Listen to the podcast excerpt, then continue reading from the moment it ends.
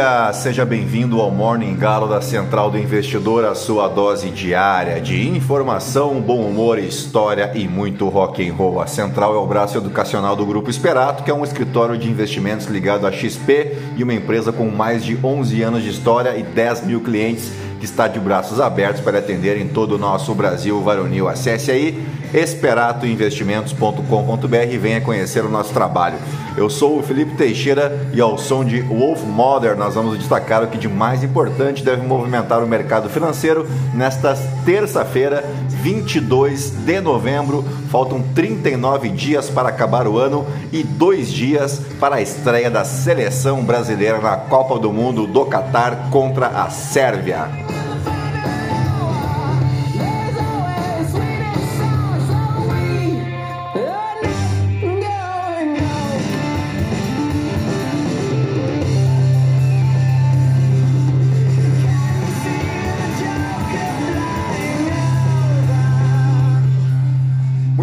São 5 horas e 34 minutos, 22 graus aqui em Itapema. Hoje é dia do músico aqui no Brasil, rapaz. Olha que legal, a data em homenagem a Santa Cecília, ela que é considerada a padroeira dos músicos de acordo com a tradição católica. Nascida em Roma em torno do século III, a jovem Cecília era uma cidadã bastante devota e sempre participava das missas do Papa Urbano I.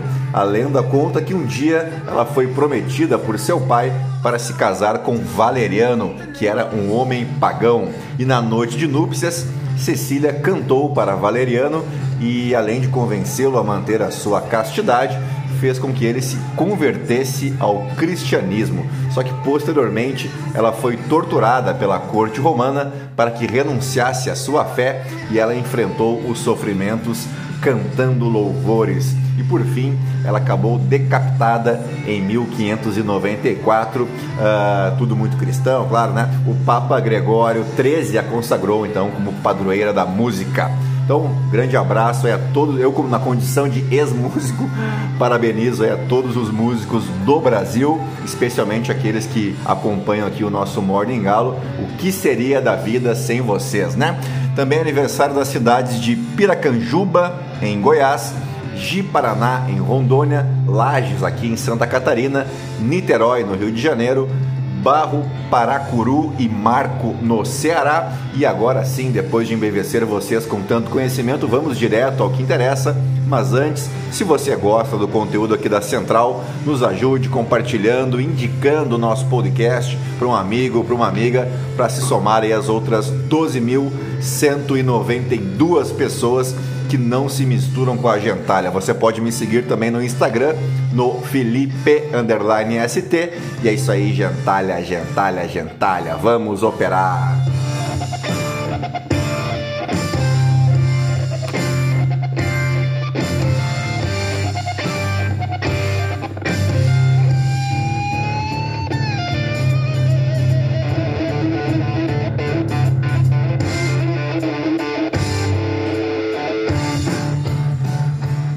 Muito bem, as ações asiáticas encerraram o dia de forma mista, enquanto os futuros em Wall Street operam em leves baixas, com os investidores analisando os comentários das autoridades do Federal Reserve sobre os aumentos das taxas de juros, além do impacto das novas mortes por Covid na China.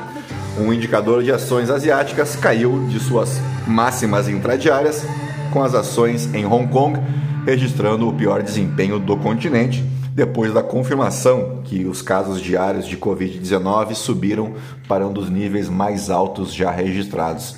As restrições de controle à doença agora afetam cerca de um quinto da economia chinesa e a situação pode se agravar já que o país está entrando em seu período de inverno. As ações japonesas lideraram os ganhos na região, apoiadas pela fraqueza do iene enquanto o mercado australiano acompanhou a alta das empresas de energia e materiais. O dólar vai perdendo força contra todas as principais moedas e os rendimentos do Tesouro Americano diminuíram. Entre as commodities, o petróleo Brent avança 1,02% aos 88 dólares e 49 centavos o barril, com os investidores avaliando uma perspectiva de oferta ainda incerta, além das preocupações com a demanda mais fraca na China. Bueno, por aqui, citando o portal Metrópolis como fonte, Nelson Barbosa, integrante do gabinete de transição, ele que foi ex-ministro de Dilma Rousseff, afirmou nesta segunda-feira que o governo Lula poderá gastar 136 bilhões de reais acima do orçamento de 2023 sem que haja aumento nos gastos na proporção do produto interno bruto.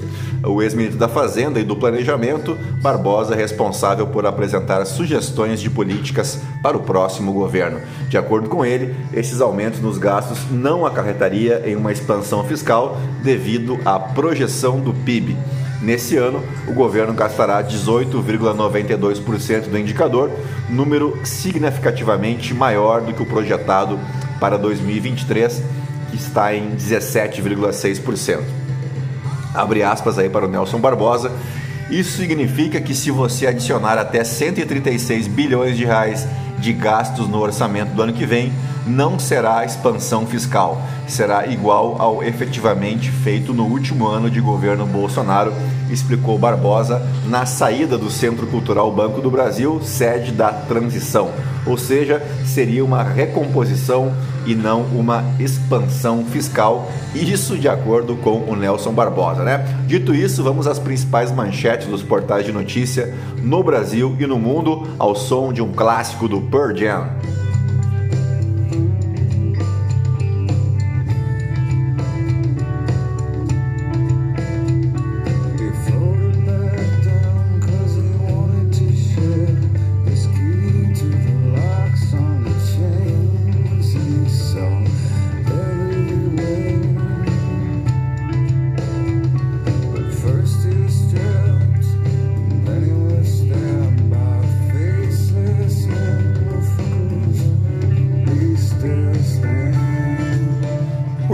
Começamos pelo Estadão. Bolsonaro acelera nomeações, põe aliado para fiscalizar Lula e dá consulado a auxiliar de Michele.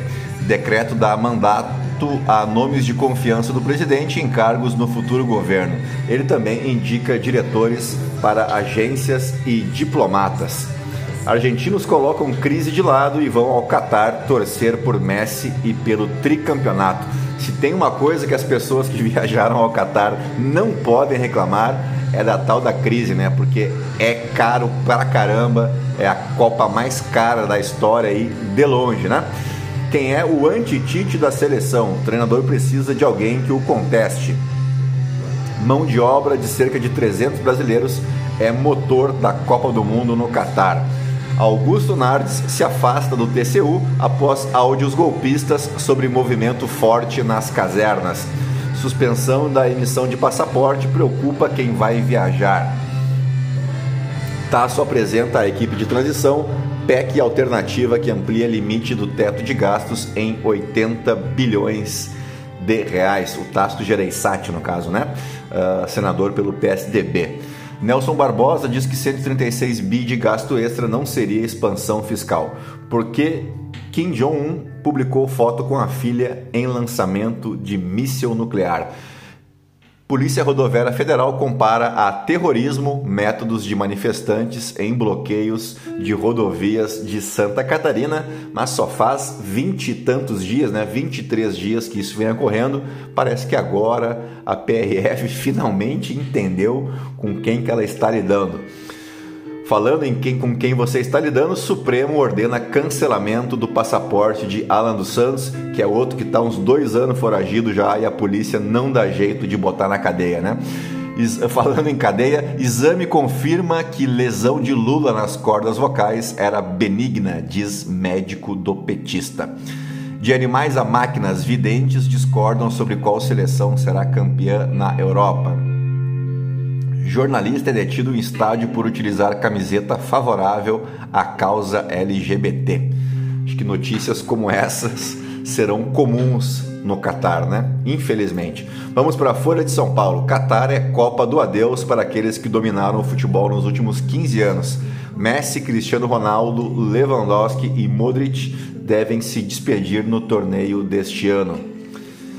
Sem o F1 Benzema, França aposta no kart Giro para buscar o tri na Copa. Difícil a situação na França, né? Muitos desfalques. Suspensões de perfis avançam no TSE e STF sem definição de limites e critérios na lei.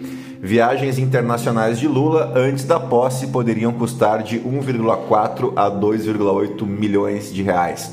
Movimentos sociais cobram mais espaço na transição de Lula e se mobilizam para a posse.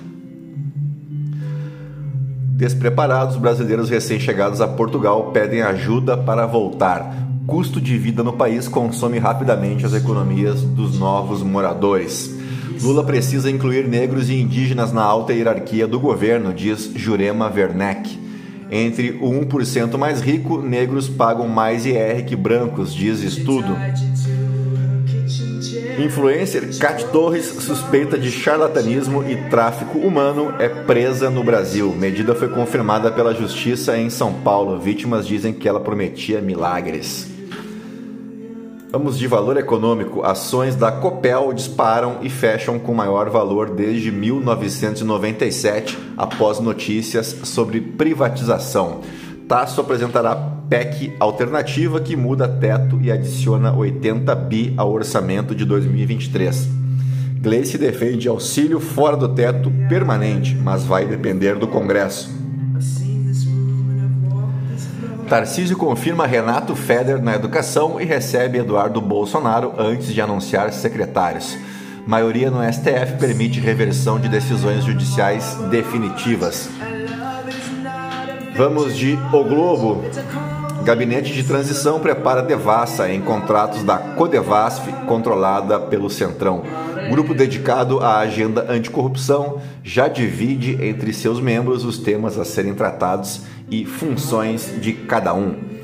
É hora de Messi. A Argentina estreia na Copa contra a Arábia Saudita. Aliás, daqui a pouquinho, né? Daqui uma hora e 15 minutos tem a estreia da Argentina e de Lionel Messi, que está se encaminhando aí para o final da carreira. É a última Copa de Léo Messi.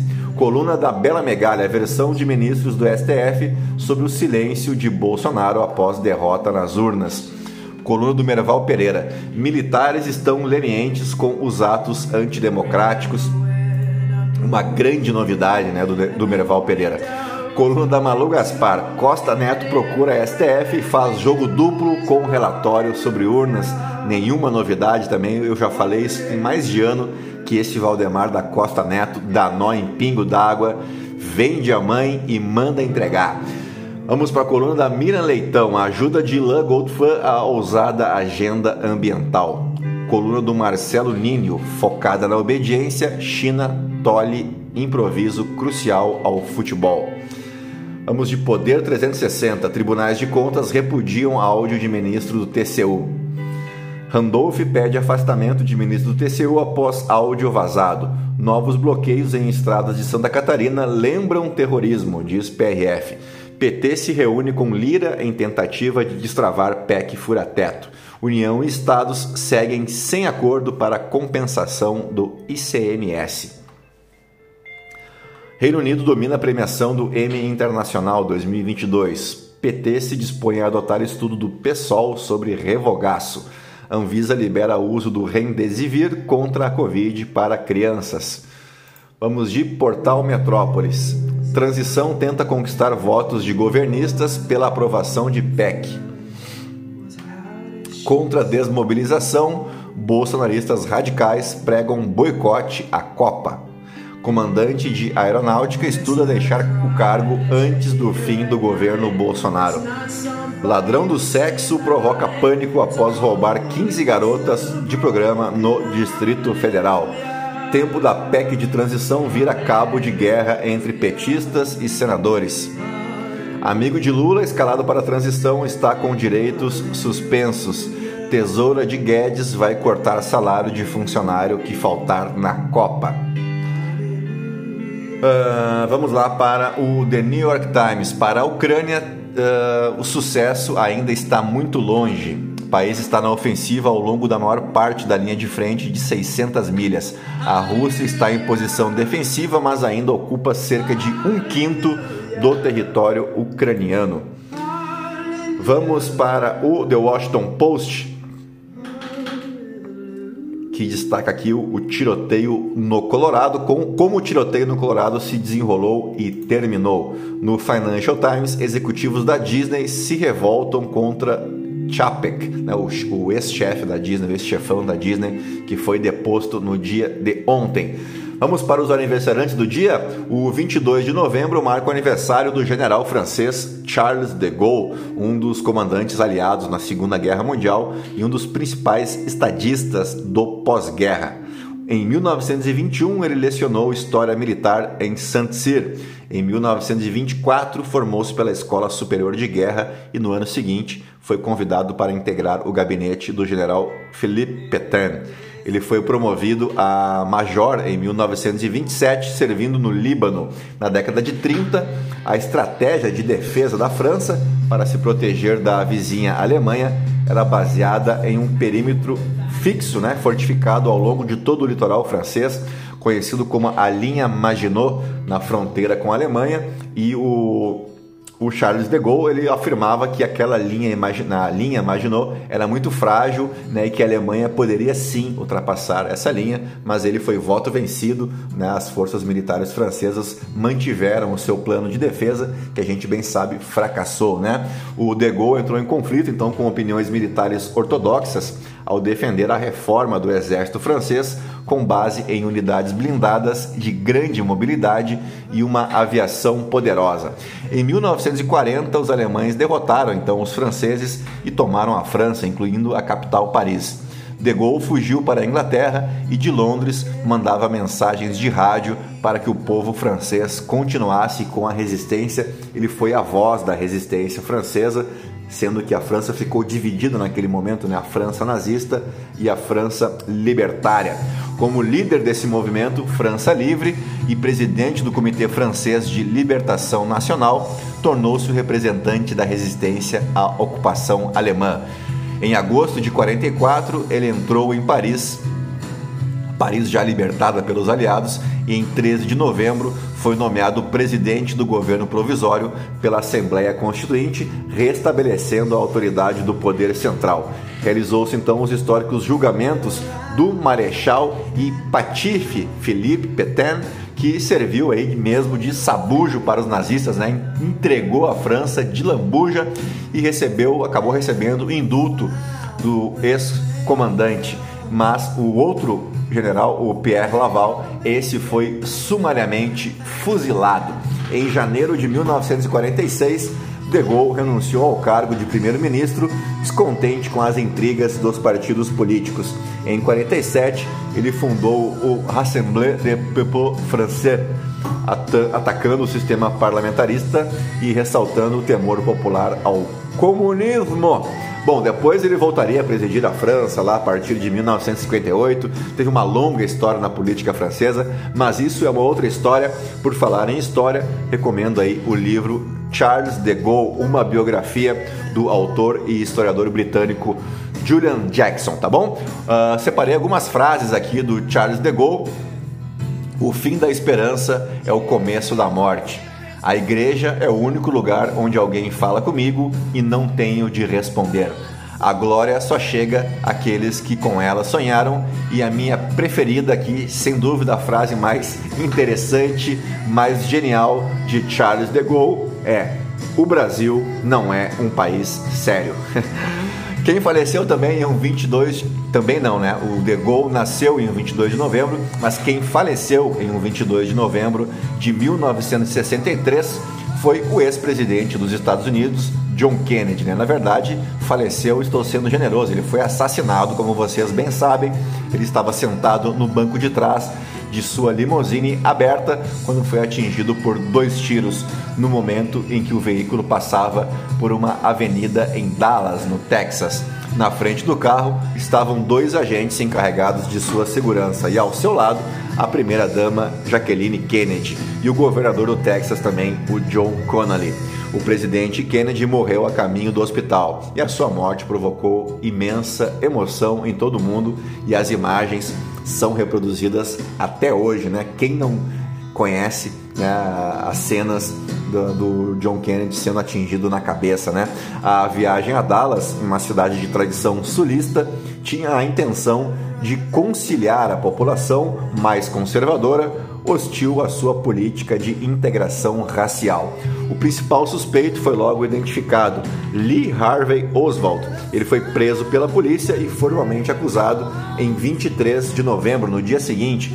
Só que no momento em que era levado pela polícia para outra cela, eis que sai do meio da multidão um cidadão de bem chamado Jack Ruby, que era dono de uma boate em Dallas e em frente às câmeras de, às câmeras de TV mata o Lee Harvey Oswald com um tiro. E aí o Lee Harvey Oswald morreu antes de comunicar os seus motivos à polícia.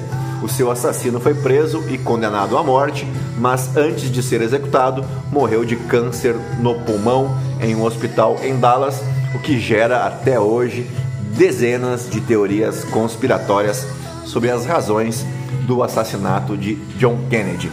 Bueno, vamos para os fatos históricos. Em 22 de novembro de 1979, o Brasil restabelecia o pluripartidarismo com a extinção do MDB e da Arena. Já falamos sobre isso, né? mas vamos só dar uma contextualizada rápida aqui. A iniciativa do então presidente João Figueiredo de acabar com o bipartidarismo, que registra e se vigorava desde 1965 com a promulgação do AI2, foi então uma tentativa de dividir a oposição. Isso garantiria a vitória nas eleições de 1982, eleições estaduais, né, para os aliados ao regime militar, pois todos os antigos membros da Arena iriam para um único novo partido, enquanto esperava-se que os membros do MDB, que tinham em comum apenas a oposição ao regime, se dividiriam em várias agremiações. Foi o que aconteceu, né, e com o fim do bipartidarismo, os parlamentares da Arena migraram para o Partido Democrático Social, o PDS, que de democrático não tinha nada. E o MDB transformou-se então no PMDB, sob a liderança de Ulisses Guimarães. Parte dos parlamentares de oposição abandonaram a legenda, o PMDB, né, e criaram novos partidos.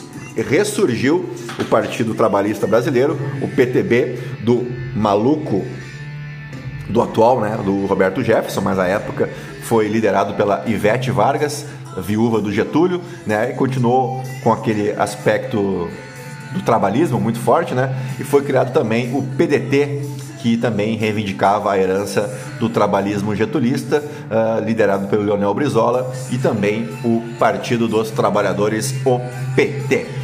Mas não deu muito certo, tá? Nas eleições de 82, a maioria, a oposição, uh, na, na sua maioria, foi a vencedora.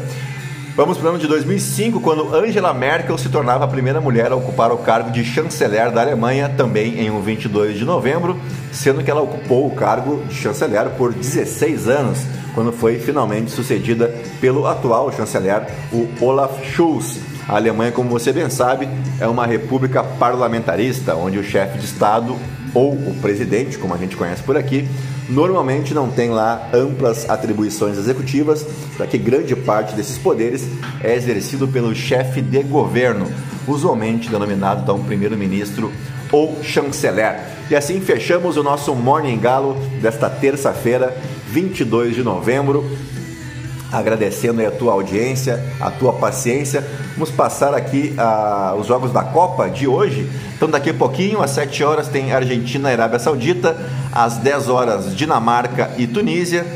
Às 13 horas, México e Polônia. O México do Ochoa, né? Do goleiro Ochoa, e a Polônia do Lewandowski. E às 16 horas, vulgo 4 da tarde, tem França e Austrália. França, atual campeã e do nosso glorioso Mbappé. Tá legal? Fechamos por aqui e te aguardo mais tarde com o nosso call de fechamento em vídeo, tá legal? Um grande abraço a todos. Tchau, fui.